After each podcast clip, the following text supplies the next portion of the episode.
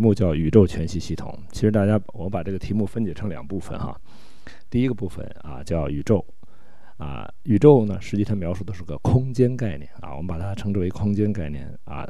那么全息呢是一个存在的概念，也就是我们把整个这个宇宙的空间和存在两部分来诠释所有的啊这个宇宙中的一切。它既包括了物质，又包括了意识，又包括了潜意识，又包括了超意识啊，所有所有的存在和对存在的描述，全都在这个系统里面啊。那它这个整整体的背景呢，这个我们后面会给大家做介绍。但在正式讲之前，我有两点想呃跟大家强调的。第一，讲的人是最大的受益者啊。我这三十年啊，在这么多年的这个交流过程中，每一次我自己都特别受益，因为当我完全放空的进入这个场域的时候。实际我是被每个人加持的啊。第二，我们每个人拥有的知识足够你悟道的人，其实不需要增加更多的知识去悟道啊。那我讲的内容里面有大量的知识性的东西，其实那是我借用的一个工具。大家注意，那是借用的，那里面没有任何是我发明的，没有任何的名词、名相和逻辑关系是我自己建构的，因为它本来就在，它是我们人类共同的财富。我只是有这个机会，有这个机缘啊，把它们把它连接起来。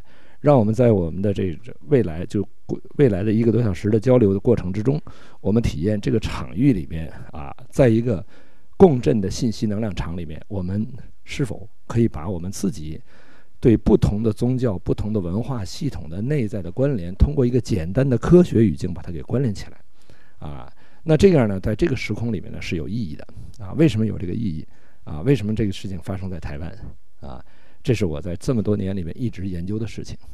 啊，我们人类在过去两千年里面走到今天，派生了很多很多的文化系统啊，有不同宗教文化系统，它既连接了三维空间的事物，又连接了高维空间事物。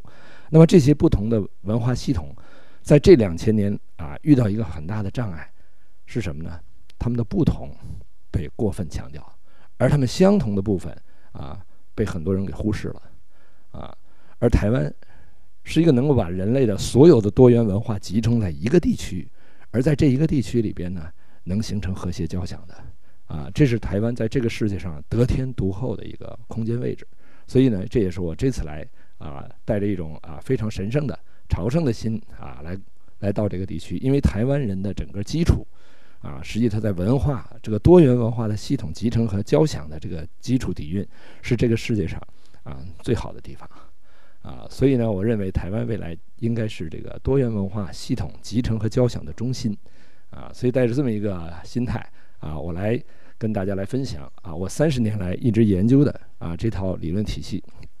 我本人是学光学的啊，从物理进入光学光学系统，啊，实际我在讲的内容里面大量的用到了数学和光学光学的概念，但是我用的呢，我是尽量用简单的概念。啊，我不会用太复杂的东西啊，我是借用各种，为什么要简单的？因为它比较普适，啊，那么所以我们想啊，首先，宇宙，我们人类对宇宙的描述其实有各种各样的系统，也就是对空间的描述啊，有不同的系统，有佛教的系统、道教的系统、基督教的系统啊，还有各种心理心灵学的系统，包括在这个时代里边有 New Age，有很多 New Age 的系统，他们的。分别用不同的语境、不同的逻辑关系，自洽地在描述整个宇宙空间。啊，就到今天啊，如果一个人真的深度禅定啊，打坐，他可以任意下载一个更完整的系统或者一个圆圆满系统，但是遇到同样一个问题，怎么让第二个人明白？因为高维空间对三维空间来讲，它所含的信息量和它的逻辑关系是无穷的无穷次方倍。为什么呢？因为平面里面有无穷多条线，立体里面有无穷多个面，啊，到了第四维就有无穷多个三维了，也就是第四维里所含的信息量比三维多了无穷多倍，啊，到第五维呢，啊，三维的存在变成无穷的平方分之一了，第六维变成无穷的三次方分之一，到 n 维 n 趋于无穷大，变成了无穷的无穷次方分之一了，所以说对宇宙空间的描述啊，它很难用我们的实证。去获得它的这个结果结论，所以我们借用了逻辑，借用什么逻辑呢？借用了空间描述的逻辑。这个空间描述逻辑啊，可以有很多很多的系统描述。即便在数学系统里边，我们有极坐标系统，有球坐标系统，但是我们选择的是直角坐标系统，也就是线性几何系统。为什么我们选择线性几何系统？因为它普适，因为我们从小学开始学算术、学代数，啊，学几何，就建构在这个线性几何系统里面了，啊，因为一维是一条线，它代表着四则运算，在数轴上的四则运算它是算术；二维是一个面，开始有了代数，啊，有二元一次方程，有三元一次方程，它不过是多一个变量而已。在线性几何系统里面，当我们学到高等代数的时候，我们发现其实还有四维、五维、六维，一直到 n 维，n 趋于无穷大。这是对宇宙空间的一个极致的描述，因为它是 n 趋于无穷大，它没有边际。当它一个没有边际的描述的时候，但它的概念是可以涵盖一切的，所以在这个描述系统里边，它比较方便。为什么方便呢？因为它在我们熟悉的三维空间里边，数和形一一对应。这种对应关系反映在物理学和数学的关系，反映在化学和数学关系，反映在经济和数学的关系，反映在我们走到今天一切存在和数学的关系。我们现在做各种设设计，第一件事要做的是叫什么？叫建模。建什么模？建数学模型。啊，所以数学在这个时空里边无处不在，它是存放智慧的框架。而这种一一对应关系到了第四维，我们发现一个巨大的挑战：绝大部分人这种对应关系找不到了。那很多人说四维根本不存在，四维是不可验证的。很多人有各种各样的说法。大家注意，啊，我们有一句话叫“实践是检验真理的标准”，但是后边应该加一句话：“三维实践检验三维真理，高维实践检验高维真理。”啊你不会高维实践，想用三维实践检验高维真理，那叫妄想。就像蚂蚁是不可能检验人的真理一样，这是个非常简单的道理。但是我们现在主流科学在这方面，往往有巨大的限制啊！大家都希望所有的高维真理都能在三维空间实证啊，这是一个妄想。但是这个简单的逻辑，很多人的脑子瓜转不过来。啊，所以我们今天呢，借这个逻辑告诉大家，高维和三维之间的关系其实是很简单的关系，因为在线性几何空间里边，每一维度里面的数学定律没有任何变化，加减乘除微积分没有任何变化，多一维仅仅是多一个变量，而多的变量完全可以通过我们公式相减把它减掉。我们做三元一次方程的时候，我们通过公式相减减掉一个变量，就变成二元一次方程。我们继续再减掉一个变量，变成一元一次方程。所以，我们通过降维就可以解问题。而降维解问题叫什么呢？叫投影。啊，我的三维的手，我投影到二维，就是个投影。我把这个纵向这一个变量减掉，它就是降了一维。所以，空间概念。是投影关系，也就是一维是二维的投影，二维是三维的投影，三维是四维的投影，n 减一维是 n 维的投影。当 n 趋于无穷大的时候，它是一切的投影源。这样我们很容易建构在空间关系、纵向空间关系是怎么回事了。也就是我们知道，我们现实的存在其实是第四维能量在三维空间的投影，第四维的信息在三维空间的投影。四维呢是五维的投影，五维是六维的投影。啊，就是这么简单。这个空间结构非常简单，它跟人类的所有宗教系统全部可以相应。啊，后面我们可以涉及到。那么好，研究完了空间以后，我们研究一下存在。我们在现实中，我们看到这一切，我们眼睛所见能够触摸的、触到的这一切东西，它都是存在。那我们要研究一下，在人类科学技术发展过程之中的这个存在，啊，是什么？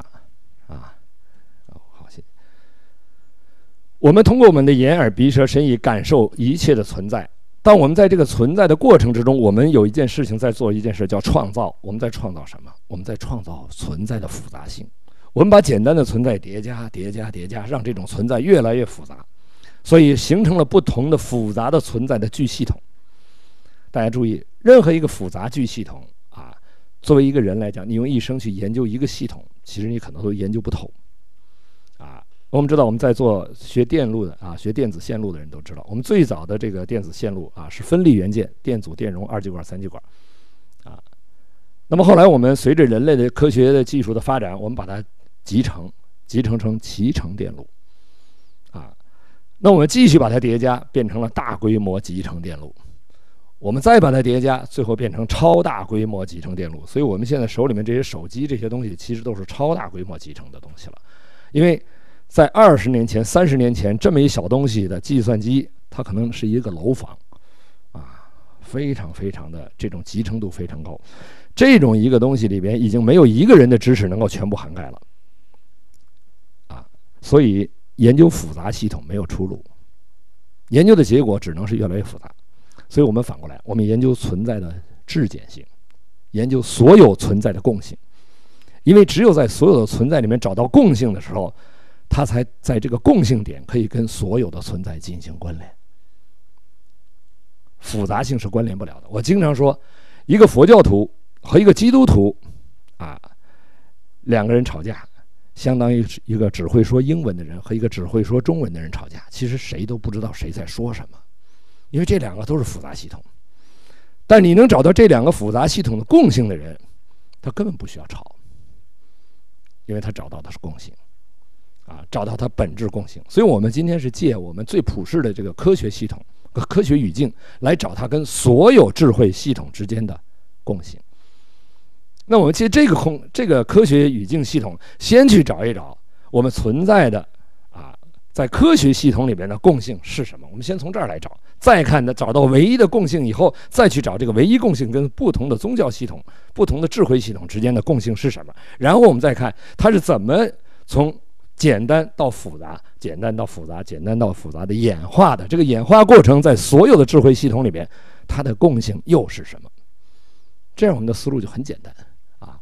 我们是由繁入简，所以我们说一切有形存在的共性是什么呢？啊分子，分子的共性是什么呢？是原子。原子的共性是原子核、电子。原子核的共性是质子和中子。质子的共性是中子和正电子。大家注意到这儿，一切有形存在的共性就三个东西：中子、正电子和负电子。这是我们所有有形存在的共性。这是一个常识性的话话题。那么也就是说，所有的有形存在都是由这三个东西的不同的组合构成。啊，我们借用这个科学逻辑说到这儿，我们发现。啊原来有形空间的三生万物可以这么理解，就三个东西就构成了一切存在了，有形存在。但是在我们现代科学里面呢，我们继续去研究它的共性，因为这毕竟三个东西它不一样的，它是三个不同的东西，所以现代科学把它们统一命名为基本粒子。而基本粒子的共性是什么呢？量子属性。所有基本粒子都具备量子属性。那么量子属性的背后的意义是什么呢？波粒二象性。就它有的时候是粒子性，有的时候是波，啊，就是你看微观粒子，它是两种形态，某种状态下它呈现的是粒子态，有某种状态状态下呈现的是波态。好，我们现在研究粒子态和波波态的共性是什么？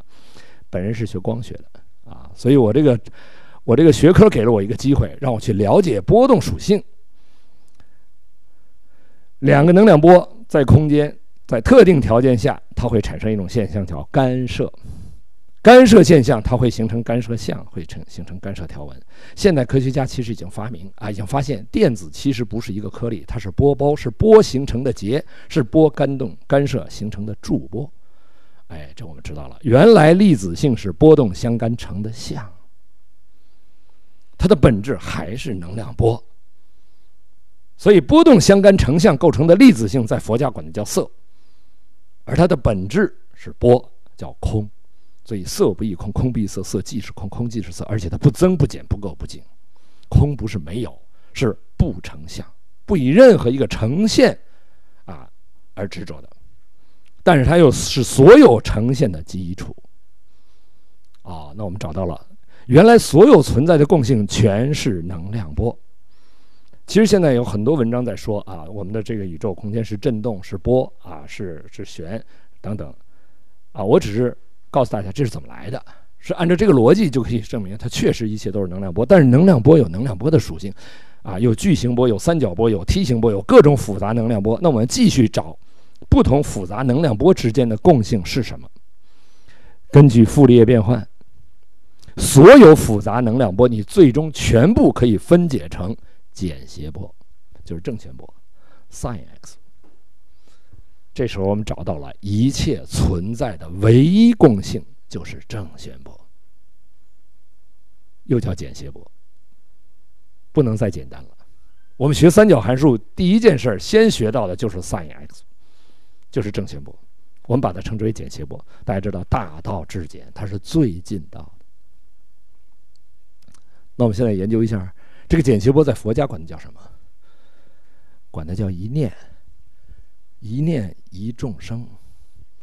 哦，我们知道，原来佛家在研究这个宇宙空间一切存在是起源于一念，这一念就是一众生啊。说的众生就指的念，那在道家叫什么呢？正玄波在道家管它叫太极，叫阴阳，它一阴一阳，一阴一阳为之道。所以道家思想里面说，一切的存在叫法于阴阳，合于术数。什么叫法于阴阳？一切源于正弦波，合于术数什么意思啊？一切的存在是因为正弦波的同频共振，因为它没有同频共振，两个能量波不同频共振，各走各的路，互相毫不相干。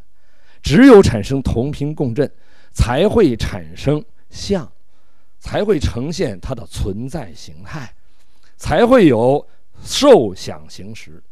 所以色受想行识五蕴都是能量波同频共振的效果。所以一切存在和它们的相互作用关系是原因，就是能量波的同频共振。所以叫法于阴阳，合于术数。那在我们现代科学里更简单了，我们到处充满了各种各样的电磁波、无线电波，它们的最基本的形态全是正弦波。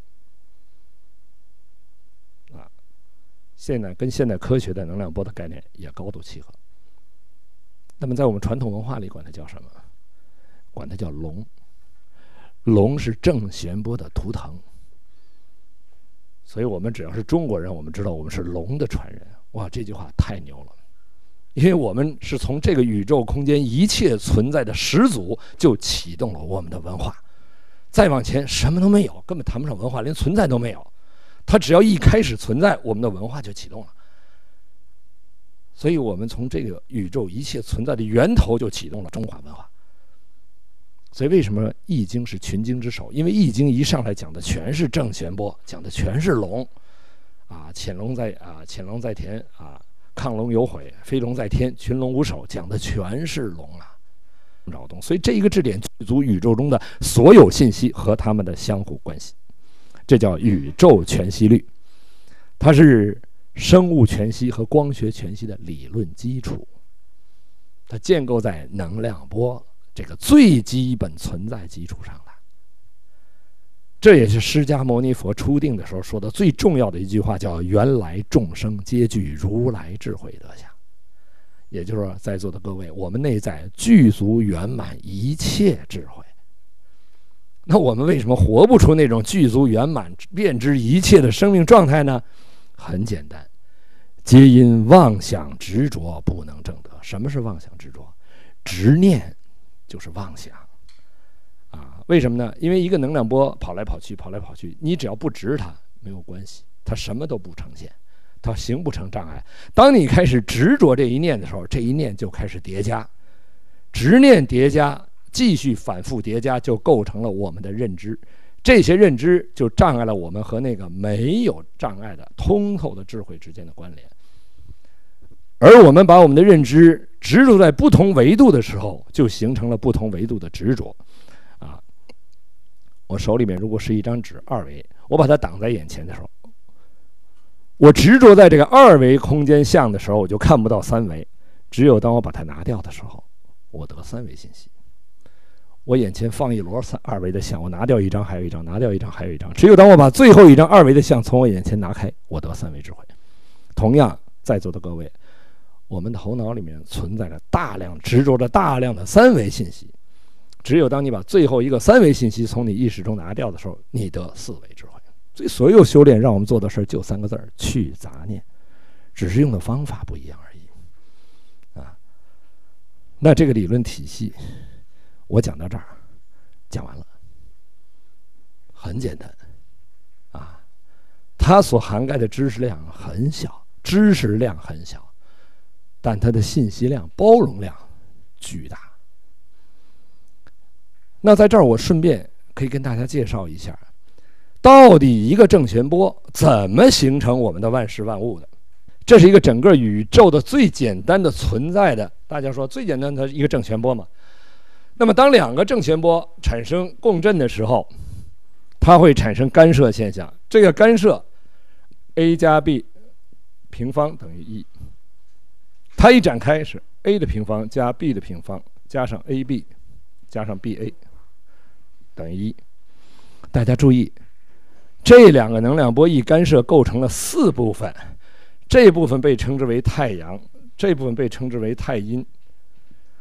这个少阳、少阴。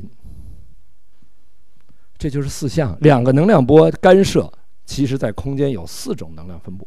那么在我们传统文化里面，我把这四个能量给它了一个命名了另外的名字，把它称之为火星能量，这是水星能量，这是金星能量，这是木星能量，它们的综合能量被称之为土星能量。大家注意，五行能量其实就是两个能量波干涉的五种空间能量振动状态，这就是五行能量。大家注意，它是什么呢？它是干涉条纹哦，干涉条纹。我们在现实中接触过一种图形，叫全息干涉图。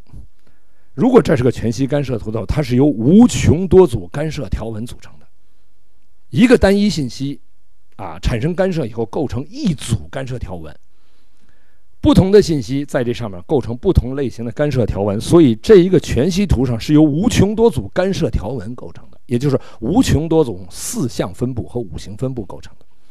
而这无穷多种的四象分布和五行分布构成的全息干涉图，这边的朋友看和那边朋友看看到图形不一样。这是为什么？因为观测者观察它的第三个能量波不一样。这就是 a 加 b 的三次方。a 加 b 的三次方等于 a 的三次方加 b 的三次方加上 a a b 加上 a b a 加上 b a a。加上 b b a，加上啊 b a b，加上 a b b，这是什么呀？一二三四五六七八，这是八卦。八卦是我们在三维空间看到的最简单的物质象。最简单的物质象是什么象呢？条纹，干涉条纹。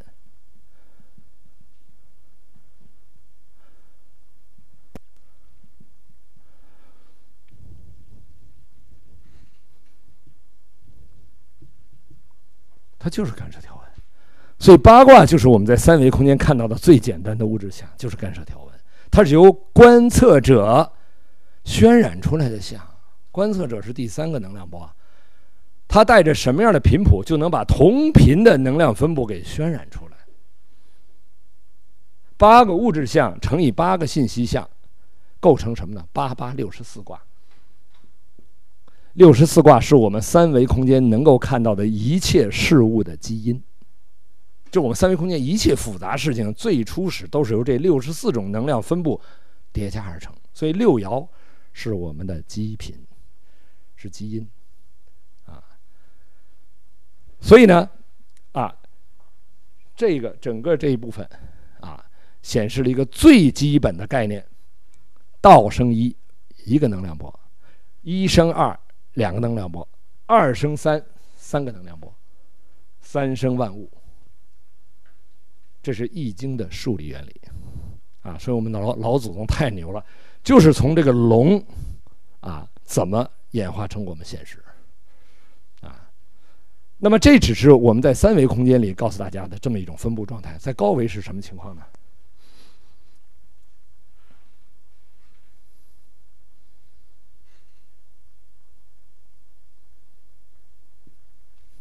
大家看这是什么东西？一笔画出来的，它可以持持持续往外画，其大无外，它可以持续往里画，这叫多维太极图。就每一维度的能量关系都符合两仪四象八卦的叠加关系，每一维都符合。而它的纵向关系是什么关系呢？又是投影关系，它是对应的。所以这就是我们把空间和存在用这么一个简单的表达表达完了。所以《易经》为什么可以算命？《易经》为什么可以预测？因为它是按照这个宇宙空间能量叠加的规律，它把这个规律找到了。它知道这个这一个事件发生完了以后的下一个它会发生什么事件，它是注定的。它不同的事件组合啊，这些信息组合将发生什么，它是注定的。它有这个在空间能量系统里面有它的排序的。因为它一维符合两仪四象八卦，二维也符合，三维也符合，到四维也符合，也就是时间线也符合这种能量分布。这也就是我们讲的子午流注，啊，在中华文化里面讲的干支哲学，啊，都跟它相关。啊，当我们知道这么个最最基本的原理了了解到的时候，啊，我们才知道原来宇宙全息，啊，代表着空间和存在。但是呢，它又能在一个系统里表达。大家注意，在一个系统里表达，而这一个系统又能跟所有智慧系统关联。因为刚才我已经跟大家讲了，跟佛家系统关联了，跟道家系统关联了，跟基督教系统关联了。其实所有智慧系统，只要是高维智慧系统，包括心理、心灵，全部包括生命，全部可以关联。啊，因为这要展开的话，这个话题很多、很方、很很庞大。啊！但是我们先今天只讲逻辑关系，只讲逻辑框架。这个逻辑框架建构以后，我们自己都可以去关联了。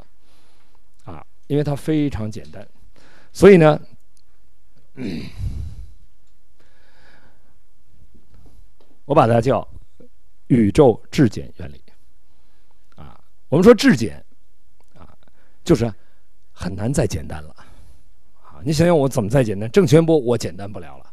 啊，对空间描述。啊，我换一个描述，就是比直角坐标系统描述起来更复杂，因为知道的人比较少了。而直角坐标系统、线性几何系统在这个世界上最普适，所以它最简单，它不用普及。学过算术、学过代数、学过几何的人，啊，都都理解。所以这个系统给了我们一个很好的工具，很方便。就是说，听懂的部分你觉得非常合理，所以基本上人也不去怀疑它听不懂部分的合理性了。否则的话，很多人听不懂，马上就认为你不合理，所以它是一个方便，啊，所以总结起来，其实就在这二十八个字里面了。大家注意，整个宇宙空间的空间存在里面的核心定律就这二十八个字，跑不出去了。第一叫起心恩为在无穷，就是我们起心动念想任何问题，到到恩为恩趋于无穷大去看整个宇宙，这是东方智慧的精髓所在。现代科学家，现在的这个物质世界里面的人，都是从三维从下往上看，啊，从三维看往上看，看到有形和无形的临界态，哦，量子，再往上看还是量子，再往上看还是量子，所以量子它代表一切，因为它不知道上面，它从下往上看只看到了有形和无形的临界态，因为它想用有形验证一切，它只能看到临界，临界上面的无形东西根本不知道怎么回，不知道怎么回事了，啊，所以这是我们。现代科学思维的一个局限，就是把科学的定义域定义在三维印证系统里边。这个定义域限制了你的眼界，限制了你对宇宙空间的理解。当我们把定义域拓展到 n 维 n 趋于无穷大的时候，我们发现原来这个宇宙中人类的所有智慧之间的相互印证如此之美妙，啊，太相应了。啊这叫大乘佛法的境界，这叫天人合一的宇宙观，这叫与神同在的生命境。第二句话叫存在质简正弦永，这个永就是代替波这个字，因为我在最后一句话要押韵，押这个宇宙元音嗡这个音。啊，所以存在质简正弦永，最简单的存在是正弦波，它告诉我们善护念，因为一念一众生。起心动念惊动十方神煞，啊，我们生命中的修炼，每个当下的修炼就是善护念，关照自己的念头，啊，第三句话叫一切呈现投影重，所有的呈现全是投影的重叠。所有的一维是二维的投影，二维是三维的投影，三维是四维的投影，n 减一维是 n 维的投影，n 趋于无穷大是一切的投影源，在 n 维 n 趋于无穷大下面的所有呈现全是假的。所以我们在现实中不需要执着任何一个有形有相的呈现，因为它是假的。所以你没有任何东西是不可以超越的，因为你可以创造一个比它高一个维度的假，就把它盖了。但你有没有那个本事进入更高一个维度，去在投影源里去转化投影的像，啊投影，这投影关系给我们解释了很多很多很多问题。你比如说，佛教有一句话啊，有有一个字是非常精妙的字，叫“圆”。那我们怎么来描述什么是圆呢？我这个手是三维的，它投影到二维空间，啊，有二维的像，在二维空间里面，大拇指、小食指啊、中指，它们之间有一种关系。这个关系取决于投影原理的关系，所以圆是投影原理的信息，叫圆。所以佛教叫缘起，它不说开始叫结束。为什么？因为到四维时间是变量，没有开始，没有结束。因为过去、未来、刚才一会儿全是三维认知，你在三维认知里面连四维都去不了，更别说高维了。所以《金刚经》里说：“过去心不可得，现在心不可得，未来心不可得。”因为你只要有过去、现在、未来，有刚才一会儿，有开始、结束，全是三维认知，你的意识就打不开。只有当下可以通达高维，所以这叫缘起，这叫缘灭。缘起是因投影原理的关系而发生，它叫无始劫。所有东西发生都是来自于投影源，在道家叫什么呢？道家研究生死啊，在《道德经》里面讲生死的时候，一上来就两个词：出生入死。什么叫出生？出生是从高维投影出来，这叫出生；入死叫回到高维空间去，这叫入死；这叫回归，这叫视死如归，这叫往生。啊，所以生死在此。所以，当我们真正了解到这个概念的时候，我们对投影和投影原理像的关系才真正知道它跟生命有关。它一下就能解决另外一个问题：我是谁？我从哪里来？我要到哪里去？我是高维能量在这个空间投影的像。我从哪里来呢？从高维空间来。我要到哪里去？回归高维空间。这是生命的根本意义。为什么呢？因为一维是一条线，我怎么打扮它都不美。二维是一个面，我可以画一个很美的图画；三维是立体空间，我可以画中有。所以每多一维，我们将产生无穷多倍的美感。啊，如果我在第四维，我看到的一定比三维空间美无穷多倍。那个比现实美无穷多倍的地方，宗教管的叫天堂。五维比四维又美无穷多倍，六维比五维又美无穷多倍。所以天堂有不同的层次。所以佛教里面有大梵天、忉利天、大化自在天、兜率陀天。有十地菩萨，每差一维就相当于人和蚂蚁的差异，所以生命的根本意义在于提升意识能量的维度。稻盛和夫先生说过一句话：生命的意义在于走的时候，灵魂的高度比来的时候高一点。灵魂的灵是高维的意思，灵魂是高维能量，所以你灵魂的高维呢，你的认知的境界比来的时候高，这才是这一次生命的真正意义。所以用它来解读我们生命意义的时候，我们一下就明白了。我们天天在这儿活着，啊，我们是否在我们的有生之年了知生命的意义，而让我们今生今世比我们来的时候境界要提升？其实不了解的人，出生只要他不修炼，他就在往下掉，是吧？有些人掉到半道的时候，发生一些事情觉悟了，他就开始往回走，这一段叫复习功课。因为他来的时候本来在这儿嘛，是吧？等他走到来的时候，这状态就叫回归赤子之心。到光溜溜来的时候在这儿了嘛。如果他来到这儿了，这个人离开这个世界了，他不赔不赚，白来一趟。啊，他只有超越来的时候境界，超越的部分才是真正的价值跟意义。如果没有达到来的状态，就亏了。所以，一个人他只要不修炼，他就往下掉。在这个过程中，他的生命、他的内在不断给他提醒：错了，错了，错了。所以让他经历很多烦恼，哎，让他想办法赶紧往回吧，赶紧醒过来吧。他不行，继续往下掉。最后事情发生在他身上，让他得病。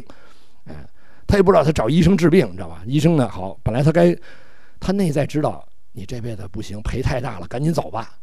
他要走，这医生咵给他拉回来，拉回来他继续掉。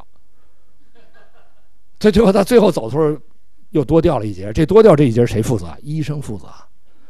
所以美国的医生活得命命短，为什么呀？他不给人唤醒，是吧？他担人家的业。如果医生把他救回来，说：“哎，这是你的功课，你自己要有能力啊，解决你自己的问题。”然后同时开始往回走。哇！只要医生说这一句话，哇，他是大菩萨。他不说这一句话，他担业了。所以，生命的意义存在在这个投影关系里面，很容易让我们理解很多。还有一个概念，比如说，你看我这个手投影上去以后，我在这个相上，在二维空间里边，我走到大拇指不知道下边是食指，走到食指不知道下边是中指，对吧？可是我从三维空间看，我这投影一上去我就看到了整个二维能量分布全知道了。好，我升一维，我们出生那一刻，我们在三维空间投影的相全部注定了。所以，一个人知道你的八字儿，你这辈子什么时候得什么病，什么时候见什么人，什么时候出什么事儿，准知道了，已经注定了。所以，为什么我们这个老祖宗的这个干支哲学，就是能够通过你的八字，把你这个这辈子什么时候啊要发生的事情给你看到？因为他从第四维看，门门清的，了了分明的。但是大家注意啊，我这儿一变，这个相就变了。能变这儿叫什么？叫修行。所以修行人的命算不出来。《了凡四训》讲的是这个故事，啊，所以真正要改变命运，是到投影原理去改变。你在这个相上改变没有用。你只能把这个像，这个屏幕搞得乱七八糟的。你说我这投影一个像，你说我把这个像改得漂亮一点，我这儿添点，那儿添点，添添添到最后乱七八糟。这就是我们在三维空间里的人，给自己整个头衔儿，给自己整个社会地位，给自己整个学历，把自己包装起来，最后不知道自己是谁了。啊，当我们真正回到投影源里，才能真正知道自己是谁，你才能真正的去改变你的命运，才能真正获得生命的自在，你才真正能够驾驭生命。啊，所以从投影跟投影源的关系，能够对我们在现实的生命状态，真正去驾驭生命，啊，产生真正的内在的力量，啊，最后灵为全息万有中，特别简单。这句话告诉我们，每一个质点具足宇宙中的一切智慧和它们的相互关系。说的更直接一点，在座的各位，每一个生命本自具足，你具足圆满宇宙中的所有智慧和它们的相互。只是因为我们内在的那些执着，内在的那些认知，把我们障碍了一种障碍了一在有限的生命状态里面。所以，我们真正生命的意义就在不断的破除那些障碍，这叫消业。因为那些障碍在佛教叫业，在基督教叫罪。当你消业。颠覆那些认知的时候，你当下跟你的高维产生关联，产生同频共振，这时候出现一种现象叫法喜。体验过法喜的人知道，没有三维空间的快乐能跟它相比的。三维空间的快乐就是很快的乐了一下，啊，但是法喜是可以取之不尽、用之不竭，在你内在具足圆满的智慧里边，在现实中随时呈现。生命的过程是可以持续的去验证本自具足的。所以这就是，它是一个打开我们人类所有智慧系统顶层天窗的一把金钥匙，它不是打开大门。人类的智慧系统每一个系统都很复杂，你打开大门，你从下往上爬，有些人一辈子你不见能爬上一个系统，但你打开天窗，你看所有的系统，瞬间了了分明。他说什么，你一下就懂，啊，你特别容易去理解我们人类各种智慧。他在启发我们智慧方面，是在哪些阶段、哪些方面给我们最重要的启迪？你照单全收所有智慧系统，啊，你不需要去分别、比较、评判任何系统，你只要去找他们相同的。这是我自己的生命实践，因为我在过去三十多年的时间里，进入所有我有缘进入的宗教和修炼法门，我进去只做一件事情：寻找相同。我管它叫求同尊异，啊，尊重一切存在的时空合理性，所以遇到的一切都是我们提升智慧的助缘。因为我们相当于一个小学生，我们没有办法去选择哪门功课是我该修的，哪个老师是我该选的，你根本不知道嘛，啊，你只能听得懂二年级孩子教你玩的事儿。但是，如果你能从所有的智慧系统里面找相同的时候，哎，你起码做到一件事儿，你不会写。当我在过去三十年里走过这么多路以后，我发现一件事情非常重要：只要是以图像、功能和觉受作为终极目标的，都是过程。只要让你局限在功能、觉受和图像的这样的法门，都可能成为障碍。但是，如果你的目标是定在最高境界的时候，他们又都是助缘，都是台阶，都是对我们生命本自具足的一次验证。所以，正人入邪道，邪道也正；邪人入正道，正道也邪，就是这么简单。什么叫迷信？就是相信高维智慧在外面，因为高维不在外面，在里面。为什么呢？因为三维空间，我看到的一切，外面所看的一切，都是四维投影的像。四维是三维的投影源，那我在三维空间，我眼见一切都不是投影源，那投影源在哪儿？在里面。所以《心经》一上来就讲的“观自在菩萨行深般若波罗蜜多时，照见五蕴皆空”。什么叫观自在？叫内观自性的临在，往内观才能观到高维。自性是本自具足的本性，是 n 维 n 趋于无穷大。它在三维空间当下的存在叫临在，因为只有当下可以通达高维。所以“观自在”这三个词太牛了。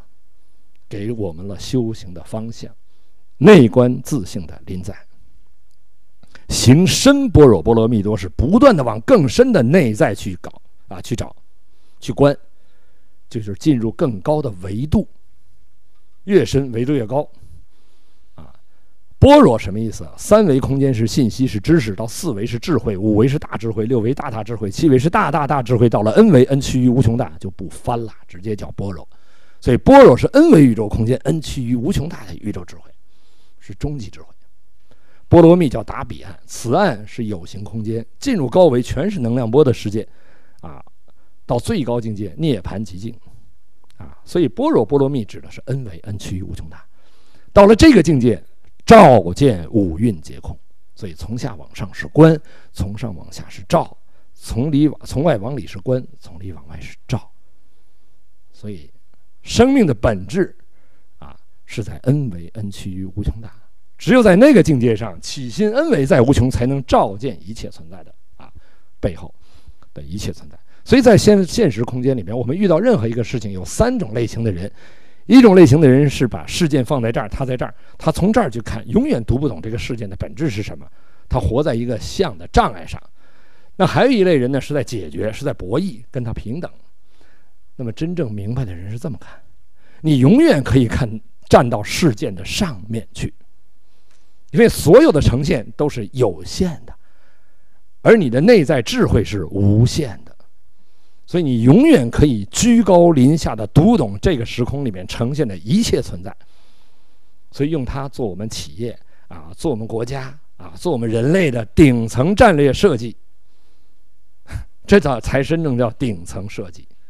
因为你从上往下看，啊，我们从下往上看的人，看这个时空中的所有事业的发展，都看到的山头，看到有形的存在，大家都这么看，啊，都在向顶层去看齐。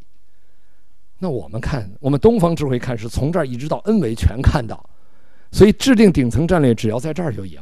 他在这儿，我们在这儿；他在这儿，在这儿，就是这么简单。当你从上往下看头，你有无限的空间可以超越一切存在。所以，它可以指导我们现实中、生命中的一切，而在超越的过程中，就在验证本自具足。而那个战略、那个想法、那个灵感从哪来？内在。我问过很多成功的企业家和成功人士，我说：“你人生最重要的那几步决策的依据是什么？”我得到的回答出奇的一致，就俩字儿：直觉。直觉。直觉是来自高维的信息。我们人类所有科学发明来自于灵感，灵感是来自高维的信息。啊，我在这儿给大家搭一个迷宫！你在这个迷宫里走的时候，你没有撞墙，你基本不知道自己走错了。可是我把这个迷宫画在纸上，我这样去走，我一定在没有走到死胡同的时候发现自己走错了。这为什么？我是从三维空间走一个二维迷宫。现实中的人天天在走一个三维迷宫。谁都不知道明天会发生什么，甚至不知道一出门会遇到谁。但是能跳到第四维看一眼的人，对未来发生的事情就有直觉。乔布斯他的直觉告诉他啊，要在手机上实现某某某某的功能。他跟那个工程师说啊，我要让这手机有什么什么样的功能。他手下的工程师说：“对不起，老板，这件事情现在科学技术还达不到。”他说什么？他说：“你靠边儿，我找认为这件事能做成的人来做。”这叫霸气，这霸气的哪儿来的呀？高维给他的信息，这叫内圣外王。他相信内在的直觉，这叫内圣。他内在能跟高维关联，叫内圣。外王是能够真正相信所有在内在呈现的东西，在现实都可以呈现。这叫外王，它都能落地，啊，所以内圣外王，代表了我们一个生命的一种状态，啊，就是你是你生命的主宰，作为你生命的主宰，不是随外面的业，而是随内在的缘，随缘可不是随业，随业是随着你的认知，啊，投影的像，随缘，缘在高维啊，你随你的高维信息走。啊高维信息只有在直觉来临那个当下跟你是关联的，当你用知识去分析它、去选择它的时候，一下就回到了三维了，因为知识是高维能量在三维的投影。所以当你外求的时候，你永远不可能获得智慧。外在给你的东西全是知识，它全是帮助你发酵你内在智慧的酵母，你会不会用？如果你会用一个字，就能让你得智慧。如果你不会用啊，一篇文章对你来说都是废话。啊，当年我跟那个呃大陆的傅景华老师，我们俩啊，他是研究甲骨文的高手，他用甲骨文解《道德经》，哇，发现《道德经》每一个字都通达高维，每一个字，所以《道德经》是可以任意断句的。嗯因为它每一个字都让你通道，每一个字都能通达高维的叫真言，一句话可以通达高维的叫文言，一篇文章可以通达高维的叫白话，一篇文章都通不上高维的叫废话。真的，我们现在废话多啊，所以每一个字通高维的是经，一句话能通高维的叫律啊。一篇文章能通高维叫论，所以经律论才是我们真正该读的。除此之外，读的东西废话太多，浪费时间，浪费精力。啊，因为我们要我们的生命是要把我们带到高维去，因为你提升维度那一瞬间，你的生命状态当下自在，而你的生命的你的意识在高维状态下，你在三维空间，你做的事情叫心想事成，你省心省力。如果我们只在用三维空间的博弈，用三维能量、三维知识去做的话，我跟你讲，费心费力，而且走到今天啊，花太多的时间和精力，结果发现哇，机器人和 AI 把我们学那东西早都覆盖了，因为现在已经没有一个人一辈子掌握的信息和技能能够跟机器人和 AI 相比了，所以人类没有通、没有开通高维智慧的人，未来是机器人的宠物和奴隶。这是我们教育必须赶紧反思的东西啊！我们教育现在在干嘛？如果你还在传授知识、传授技能，对不起，不必了，因为知识和技能，机器人可以超越一切，每一个人，只要他没有开启高维。所以我们现在教育要回归到我们对教育本质的认知，啊，回归到一个老师的本分上去，叫传道授业解惑。传道是什么？我给大家举个例子哈。我这手是个三维的山，啊，我用二维空间表达的话，我可以把它投影到二维的二维平面上画等高线。大家说等高线是山吗？不是，等高线跟山有没有关系呢？它有对应关系。所以高一维的信息集合被称之为智慧，等高线。其实是知识，所以我们一下就知道智慧和知识的关系很简单。知识是智慧在三维空间的投影的像，能够让人得智慧，这叫传道；能够让人了解智慧在三维空间投影叫授业，然后能够解读高维空间智慧和知识之间的关系，这叫解惑。传道、传道、授业、解惑。这个老师既能懂高维、通高维，又知道。等高线，所以他具备传道授业解惑的功能。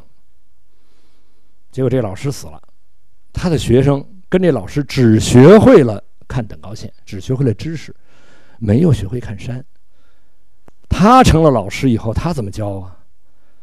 他说小圈是山顶，大圈是山脚，密的地方陡坡，稀的地方缓坡，这就是山。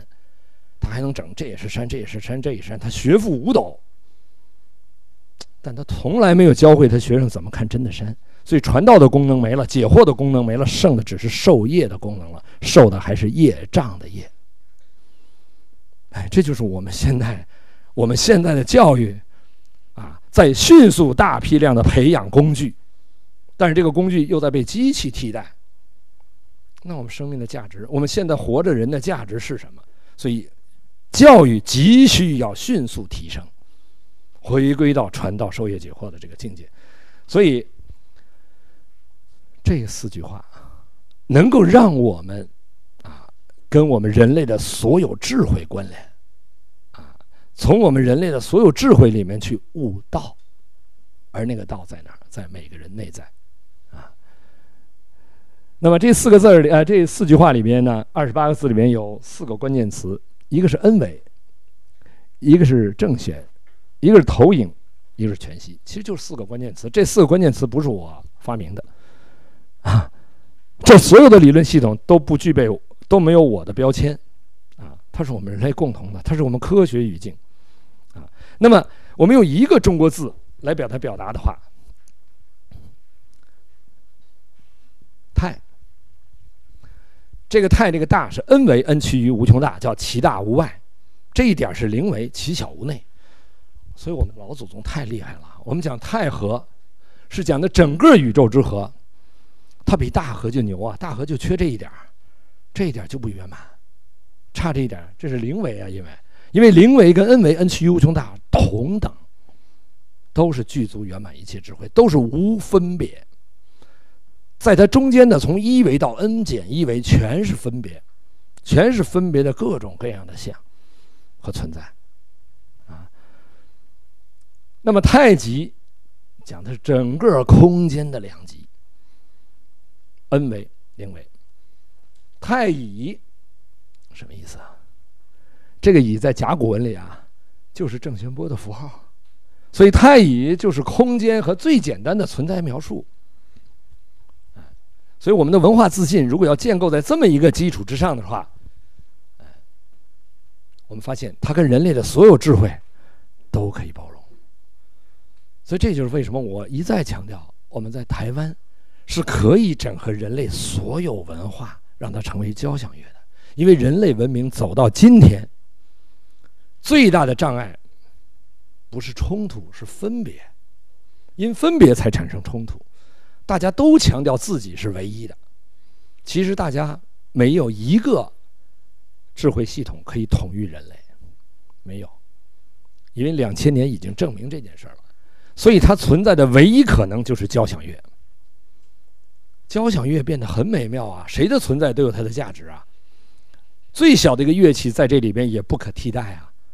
所以人类的所有文化在台湾这个地方已经具备了作为交响乐的基础，而台湾的人百分之九十都有宗教信仰啊，所以没世界上没有一个地方能替代。而这个地方呢，不能是一个国家，因为一个国家。啊它会因国家的利益、国家的政治去干预这些东西，所以它必须是一个地区。所以台湾不可替代的将是这个角色。而当台湾成为这个角色，所有台湾人的国际地位完全不一样，它是超越联合国的，因为未来人类是文化和文明引领，而不是物质引领。啊，所以这是啊，我到这儿来的真正的意义啊，因为我知道在这儿有好多知音，好多志同道合的。我跟林教授，我们一见如故，啊，就是因为他的胸襟啊，他所研究的这些东西，我们一拍即合，根本不需要多废话，啊，所以是啊，为什么他把我请到逢甲大学来，也是因为这是啊，他在这个地方有很深的缘，啊，所以我们把这个理论系统建构起来以后，我们才发现。它不是只是一个空洞的理论，它是可以用的，它是可以在现实中跟我们人类所有智慧系统发生关联的。它是我们这个世界、这个宇宙空间的存在、持续存在的一个必须，一个必然，是一个趋势。我们人类如果不能在文化上产生和谐共生的话，啊，我们人类在现实的和谐共生也是一句空话，因为文化是真正引领的。因为二零一二年，我们人类已经从三维能量主导转向高维能量主导了，这个拐点已经过来了，而三维空间的一切存在，啊，经历了成住。坏空，这个拐点是二零一二年，所以我们也能发现，以三维存在为目的、为目标的所有的事物越来越难，生意越来越难做，政治越来越乱啊，经济这个自然环境越来越糟，这都是当我们执着在三维的时候看到的像。但是大家注意，主流能量已经是这样了，走的是这个曲线啊，这叫法船。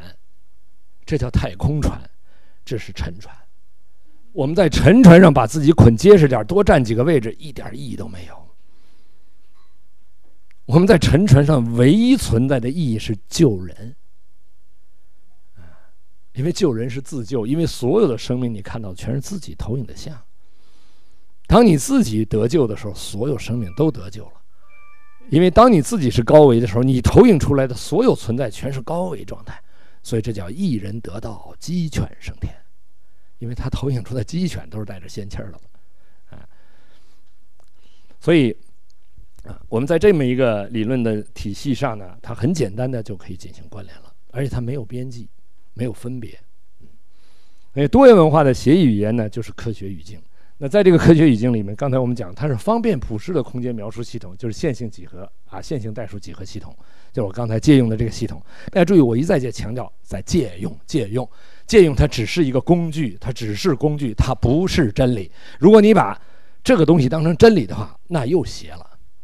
就是所谓有些所谓执着在科学教系统里的人，他认为他是唯一真理，他用它去否定任何系统的时候，就会偏。大家注意，当你开始评判的时候，当你开始批判的时候，就有可能邪。为什么呢？因为当你看到一个东西是这样的话，你批判它，你一定是站在这个立场去批判它，所以你这个立场也不中正。所以，当你找到啊，你找到它的分解啊，向上的这部分力量，你只跟这部分共振足够了。因为这个邪啊，和它里边的那个正的分量。是有关联的。当你继续超拔的时候，你永远可以覆盖掉中间的所有的，啊，因为在 n 维 n 趋 u 向量可以修正我们的所有偏差。也就当你的目标足够高远的时候，你根本斜不了，啊，你会不退转的向那个方向去，而那是人类共同意识走向的方向，啊，所以存在质简的唯一的共性就是简谐波，这么刚才也讲到了啊。那空间和存在的融合就是投影和全息，啊，就非这个理论逻辑就变得非常的简单。在这么简单的逻辑框架上，大家很容易跟自己和跟自己存在的现实去关联，多元文化的理论集成，它是从求同存异到无同无异。那么我跟啊林教授在第一次啊，就是我三天前、两天前啊，我来了一趟台中。然后我们俩一起坐火车回台北的时候，在车上我们俩做了一个互动，哇，一下把它又提升了。所以这这个这是以前写的啊。所以呢，三维空间叫求同存异，叫人法地，因为大地是我们三维空间存在的承载，它是人法地啊，它叫求同存异。到第四维空间，它是投影源，它看一切三维的投影都是平等的，它叫求同尊异啊，它叫地法天，它比三维要高。啊，也就是我站在第四维看所有的三维投影，它们都是平等的。但我在三维空间里面，我们是执着在我们自己存在的这个三维状态的。我们对其他的三维状态，我们是无法了知的。啊，那么那些跟我们平等的三维投影是什么呢？是梦境，是幻觉，是前世和来生。啊，它是平等的。当我们在投影原理一转的话，所有的相全会变。全会变，就是，所以改变我们命运的只有一个方向，就是纵向提升。当你纵向提升的时候，你一念之转，整个世界就变。所以，这个世界在不同人眼里看到东西是不同的，啊，在不同层次的人眼里看到了不同的。那对于改变的方案呢？不同的人用不同的方法，有些人的方法是三维的方法，是很笨的方法，很难。当你站在更高维度说这个方法，你发现它变得特别的简单，为什么呢？你会发现很多事情只要一转念，这个事儿就变了。啊，有一个很有意思的漫画，画的就是天堂和地狱，啊，这个一桌酒席。啊，一群人围着，哈，每个人手里一个一米长的筷子，啊，大家打得一塌糊涂的，每个人瘦骨嶙峋的，啊，争得面红耳赤，这谁都饿的啊，吃不进去一粒东西。哎，到天堂，也是同样一桌，啊，每个人给对方，其乐融融。大家注意，就一念哦，但这一念怎么转？怎么会转这一点？我们用理论给大家证明，因为每一个生命本自具足，本自具足的生命根本不需要从外面拿来，本自具足的能量只有往外，它才是自然的能量分布、能量趋势，所以付出才是生命的根本需要，才在验证本自具足，你才真正获得喜悦自在，一个无条件的。去付出的人，你体会到的那种喜悦，我相信在座的各位都体会过。但如果你的付出带有任何一丝一毫的瑕疵的话，这种好感觉马上就没了。比如说爱，当你爱一个人的时候，你真的去爱一个人的时候，你发现这世界变得真的很美。但你想他会不会同样爱我？你起这一念好感觉马上就没了，就是这么简单。啊我们挣钱也是啊，不懂的人是挣钱啊，拼命的用生命去换钱，啊，认为钱是从外面挣来的，啊，聪明点的人整个系统把别人的钱整到自己这儿来，真正明白的人，我就是财富，我在哪儿财富就在，因为你本自具足，你只是需要有多少财富用这种形式呈现而已，因为我们内在是具足圆满的，一个能够驾驭三维空间能量的人。他驾驭的范畴叫福德，叫福德，啊，叫情商，就是心有多大，舞台有多大。你的频宽有多宽，你就能跟多少多宽的频宽的人去共振，你就能纳入多少频率的能量。福德有两个趋势，一个趋势是提升维度，转化成功德。功德是什么呀？是维度嘛？是德？德是什么呀？德就是维度。因为《道德经》里边讲，一开篇啊，就讲失道而后德，失德而后仁，失仁而后义，失义而后礼。什么叫失道而后德呀？道是 n 维 n 趋于无穷大，到 n 减一维就是德，叫失道而后德。n 减一维到四维全是德，所以有德高望重，厚德载物。因为你的维度越高，你驾驭的空间范畴就越高，这叫德商，又叫灵商。所以情商。的上面是德商，是功德，所以福德的真正的转化方向应该是去高维，是实现生命的意义，这叫功德。而现实中的人呢，希望是把它转化成福报，就是在三维空间的显化。啊，其实所有的显化只有一个意义，证明你本自具足。如果一个人啊，挣了两万块钱、十万块钱，他就已经能证明我在物质世界是可以做到，啊，本证明本自具足，他就一定提升上来了。他不需要再挣个一个亿、两个亿、三个亿、四个亿、五个亿，才证明本自具足，不需要，因为他挣的太多的时候，他不会把这些财富转化成功德的时候，那这些东西全是累赘。啊，在中国人有一句话叫“无财不养道”，这句话。耽误了很多人，认为我没有挣够钱，我没有财富自由，我谈不上修行。这句话耽误了很多人，因为无财不养道，实际是没有一分钱不是来帮助我纵向提升的，是成就我的智慧的。就像一个飞行器里面装满了黄金，你肯定飞不起来啊！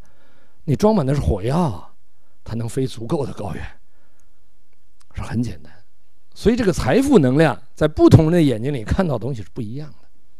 在匮乏的人眼睛里面啊，不相信本自具足的人里面，他一定要是匮乏的，所以不断的，是证明我没有，我没有，我没有。当你不断付出的时候，不断给自己的指令说“我有，我有，我有”，啊，一个是乞丐，啊，一个是丰盛，啊，所以完全不一样啊。所以呢，从这个角度来看呢，就是到了四维，就已经让我们对我们的三维认知就已经是超越了。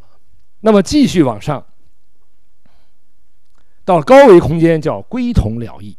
因为五维是四维的投影源，六维是五维的投影源，每多一维归同所有的维度，而了然所有的低层的维度，啊，这叫天法道。到了 n 维，n 趋于无穷大，叫无同无异，在那合一了，道法自然。那道法自然呢？它又是什么呢？叫存同成异。这是林教授 给我的，我们俩交流了，给我了这么好的一个启发，就是回归到当下的见山还是山，见水还是水。就我们在三维空间里没有开启智慧的人，看这世间一切是见山是山，见水是水，着相。当你开悟那一刻，你发现哦，原来这些东西都是假象，啊，这些东西都是投影的像，啊，这个时候你是见山不是山，见水不是水，你看到了山水背后的能量关系。哎，但是你是一个活着的当下的人，你的当下到底怎么跟你当下的景去应这个景，应时应运的呈现你的智慧呢？啊，这是见山还是山，见水还是水？因为三维空间的一切山水人物都是你内在认知的投影，而所有认知都是障碍，所以你看到的所有山水人物都是帮助你觉察你的认知的，也就是你遇到所有人和事，你都会问你自己：哎，我的什么认知创造了这样的人和事？这个人和事帮你。看到了，关到了你的认知，你把这个认知一颠覆，你就消业了，你就提升了，因为所有看到的一切全是业力现前。你提升的当下，你的生命就自在，啊，所以这也是我们入世心法的关键。所以人类文明的殊途同归，是从太和、太极、太乙啊来表达的啊，用极简单的这个几个文字啊，就已经能够把人类的所有文明把它概括在里边了。因为这个太乙，实际这个乙就是龙啊，就是正弦波呀，是吧？所以我们的文化就这么简单啊，而所有的文化逻辑关系在这里面全部包容了。所以呢，我们讲一下什么是文，什么是文化，什么是文明啊？这就是信息的形成、呈现与境界。信息的形成怎么形成的呢？是执念，对不对？能量波产生干涉就是执念，这是量子纠缠。当你开始执念的时候，就产生了闻，所以闻是什么呢？是执念。执念产生的认知就是那个信息系系统，信息集合。一个信息集合，一条信息就是一个闻。这个信息在三维空间的投影就是画，叫画线。啊，而这个信息，你执着的信息是在哪个维度？就是明，就是文明。因为大学之道在明明德，指的什么？明德是道，是 n 维 n 趋于无穷大。明明德，第一个明是动词，是不断的破除无明而获得那个通明，啊，所以文明指的是境界，啊，文化指的是呈现，而文是内在信息，啊，所以当我们知道这个概念的时候，我们才知道文明合一的最高境界就是 n 维 n 趋于无穷大，啊，只有到 n 维 n 趋于无穷大，它才是真正合一的。在那点呢没有争，没有分别，啊。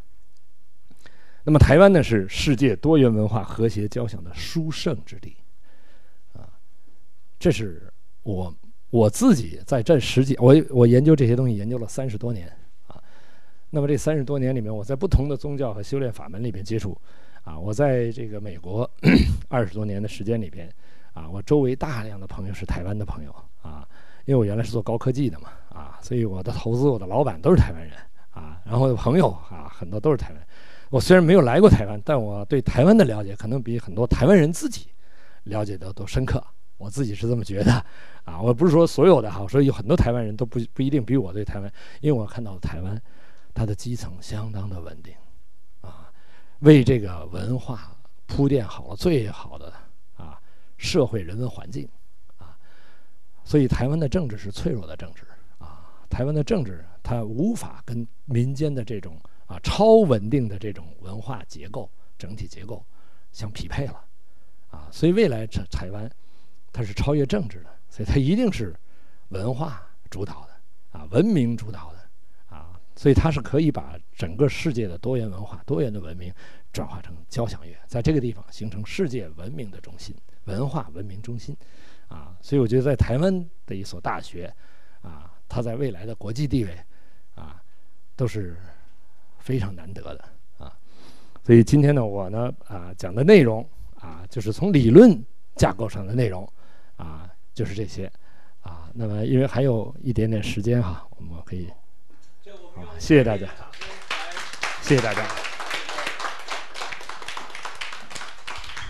这个非常不容易，今天可以说是把很多最精辟的他这三十年的经验，对这个中华传统文化跟科学的结合，可以说是讲得非常的淋漓尽致。然后现在呢，因为我们十一点钟要离开，因此呢，我给三个题目，三个问题可以来发问，来看，来，这个有没有什么问题啊？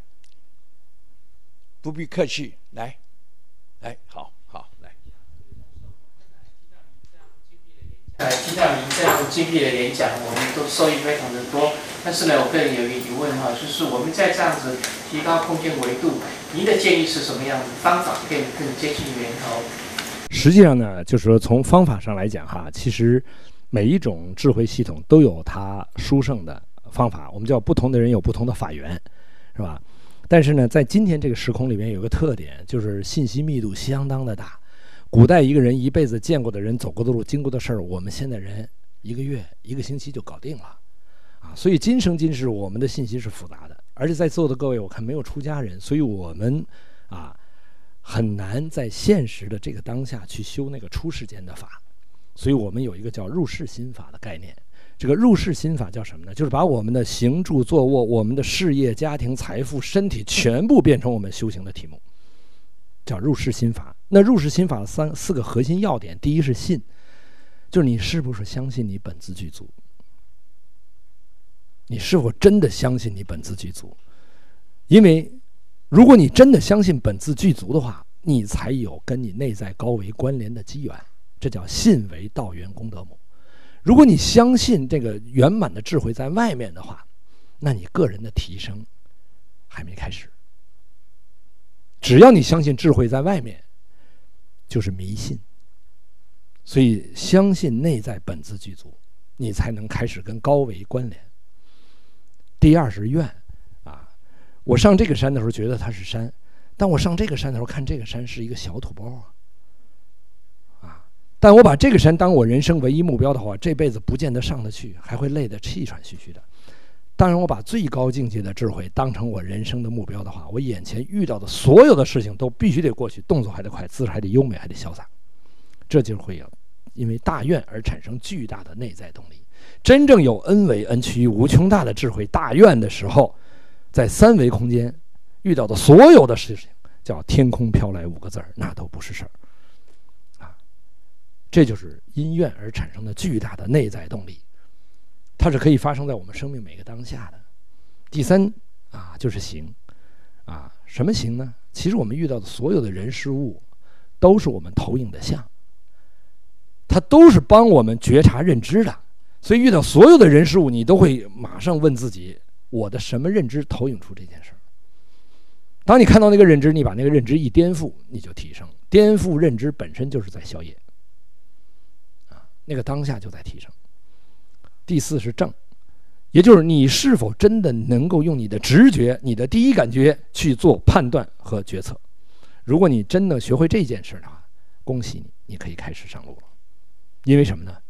因为当你用第一直觉、第一感觉做决定的时候，这件事做成了，帮助你验证本自具足；这件事没做成，你会觉察，哎，我的什么认知障碍我做成这件事。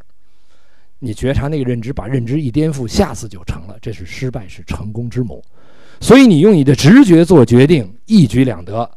做对了是成功，做错了是成长。你一点都不亏。啊，所以这是信愿行政，所以这就是我们啊在现实里面用到的一个法门。啊，但是这里面有一个关键啊，我想加一句哈，这个问题提得很重要哈。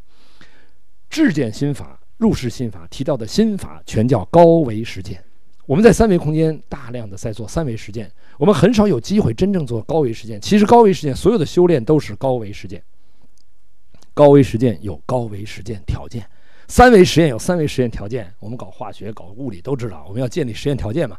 高维实验的实验条件是五个净，第一个净是干净，就我们心地要干净。啊，众善奉行，诸恶莫作，自净其意，是诸佛家。就真正要让心干净。第二，平静。啊，一池水平静的时候，我能看到水底，看到水面反射的日月星辰，阴阳两界的事情了了分明。当你不断搅动它的时候，你什么。而影响我们心不静的东西，就一个字：情。情感、情绪。当你用情感和情绪做任何事情的时候，你都不不得不为它买单。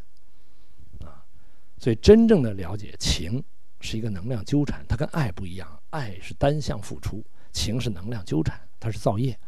啊，所以能够超越情感、超越情绪啊，这是一个关键。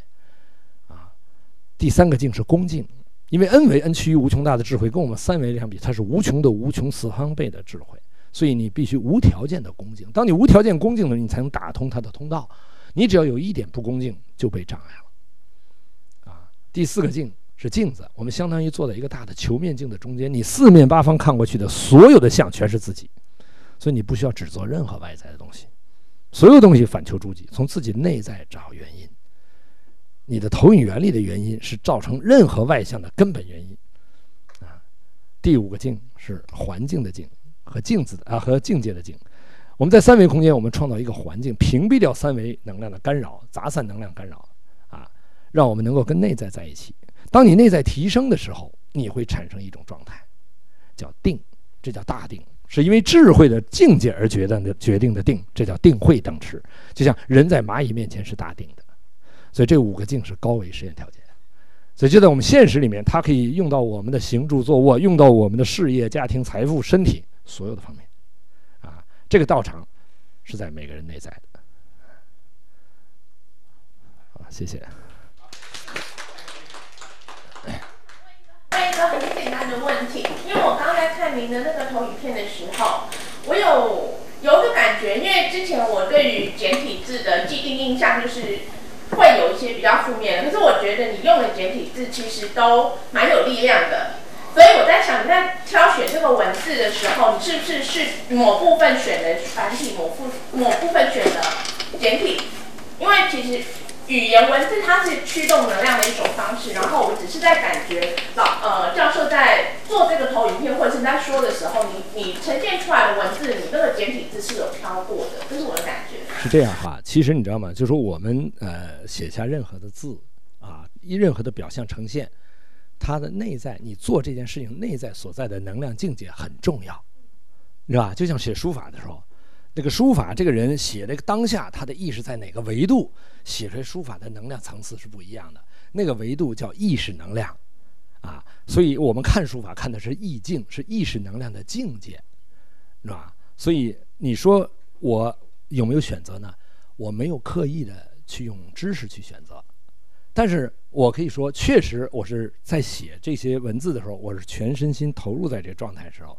那个时候，其实它的呈现就带着当下那个时候的那个能量，就像我们做任何艺术啊，做任何书法、绘画都是这样，包括作曲、演奏，全是这样，啊，所以你你你感受到这个能量，其实，呃，可能在，呃，我们按照知识罗列一篇文章的时候，你是可能你感受不到它里边有什么能量，虽然它写的是同样，就像写书法写同样的字，对不对？啊，你描别那笔画写出来的东西。就是没能量，对不对？但是你在那个专注的状态下，你自己在修炼的状态下，你 meditation 当当下，你写出来的东西完全不一样，是吧？所以这个你看到这个是。好，最后一个问题，班长。好。那我是问一个问题：你对“佛度有缘人”这句话，从你的观点怎么解释啊？“佛度有缘人”呢，是给渡人的这个人的一个挑战。你知道吧？也就是，你到底能看到多少是属于有缘？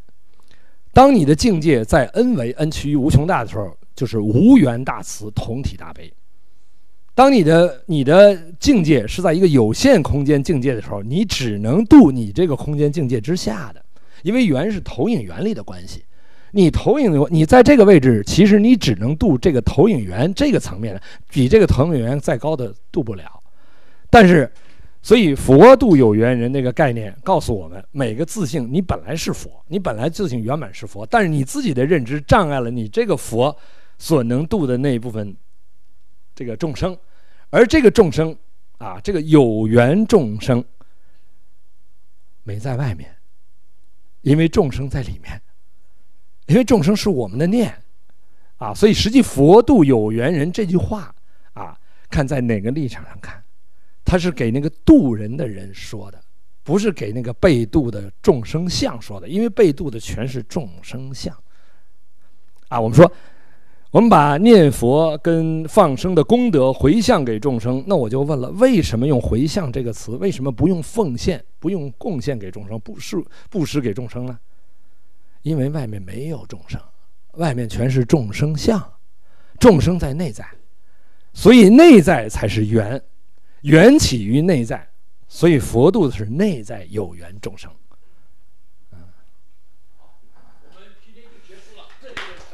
好，谢谢大家。